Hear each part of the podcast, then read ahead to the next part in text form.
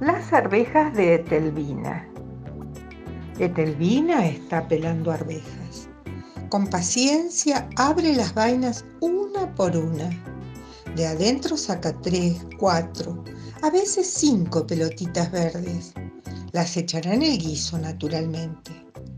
Llega a la vaina número 57, la abre. ¡Oh! Las arvejas no están. Se fija bien Revisa todos los rincones de la vaina. No, no, no están. Pero dejaron un cartel. Por la letra tiene que ser de ellas. Dice, nos fuimos a un baile de disfraces. Volvemos tarde. Etelvina está muy disgustada. Nunca le pasó una cosa así en mitad de un guiso.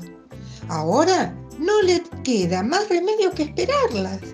Por culpa de ellas el guiso demorará. La espera se hace larga. Cabecea sentada en una silla dura.